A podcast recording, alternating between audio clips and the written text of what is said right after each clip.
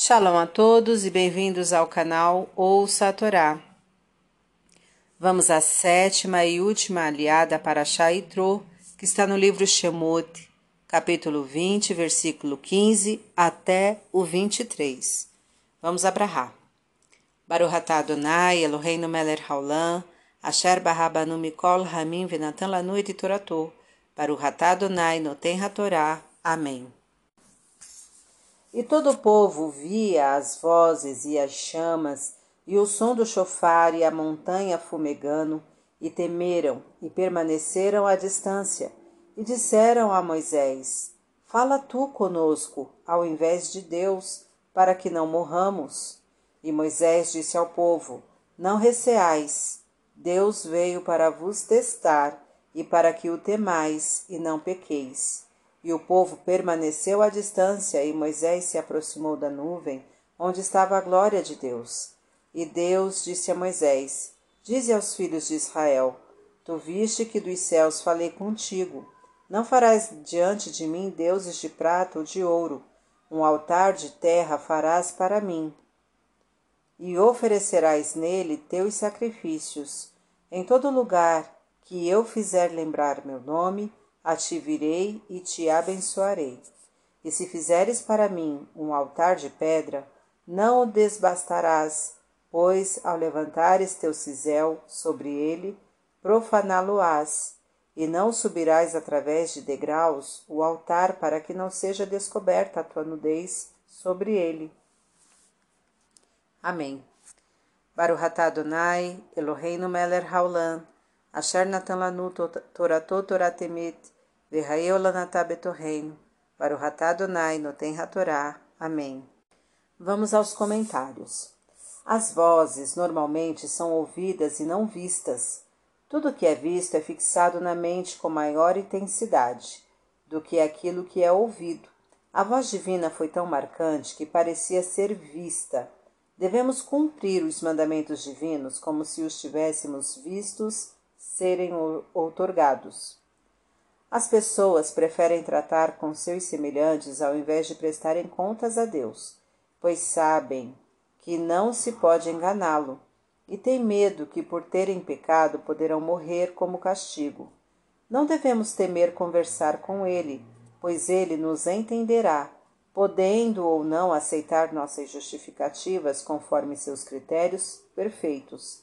Mas o fato de lembrarmos-nos dele e temê-lo já é bastante positivo.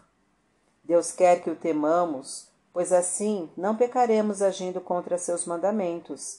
Ele trata as pessoas como um pai trata seus filhos pequenos.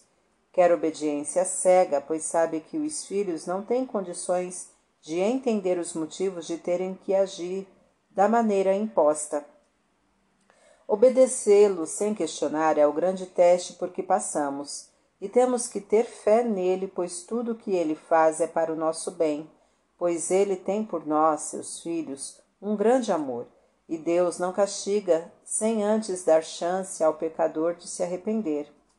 Deus fala dos céus, isto é, acima da compreensão humana. Não devemos nos exasperar se não entendermos seus atos. Devemos simplesmente obedecê-lo. Não se deve fazer do ouro e da prata, isto é, da riqueza material, deuses. Às vezes seguimos a riqueza como se fosse Deus. Achamos-la onipotente, obedecemos aos seus ditames, fazemos de tudo para nos aproximarmos dela, damos a vida por ela. O homem foi feito de terra. Os sacrifícios simbolizam algo de íntimo de cada um.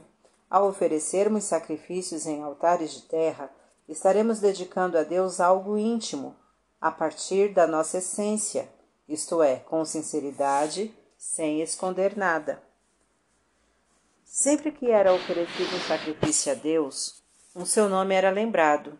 Hoje em dia, quando não se pode oferecer sacrifícios, valem as orações pronunciadas em congregações, isto é, onde se reúnem para orar ou estudar assuntos sagrados pelo menos dez homens de preferência Nestas ocasiões, a presença divina se manifesta e ele abençoa cada um dos presentes.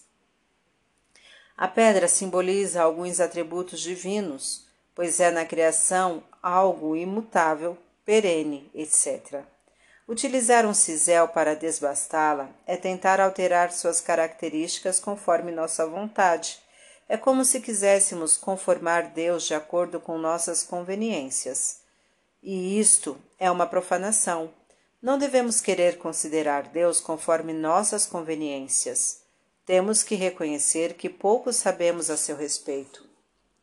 É de suma importância não descobrir o corpo ao servir a Deus, pois isto desvia a atenção dos presentes, além de demonstrar desrespeito ao serviço sagrado. Deus quer que haja seriedade, concentração e recato nos serviços dirigidos a Ele. Para refletir, não tema conversar com Deus e se expor diante dele. Ele o trata como um pai o faz com filhos pequenos, firme, porém com muito amor. Ao se dirigir a Deus, prepare-se adequadamente, agindo com recato e concentração. Obedecer a Deus cegamente é um grande teste em sua vida. Para exercitar, visualize uma câmara filmando você em uma loja. Como você se comporta? Extrapole essa câmera para qualquer lugar que você estiver. São os olhos de Deus como você se comporta.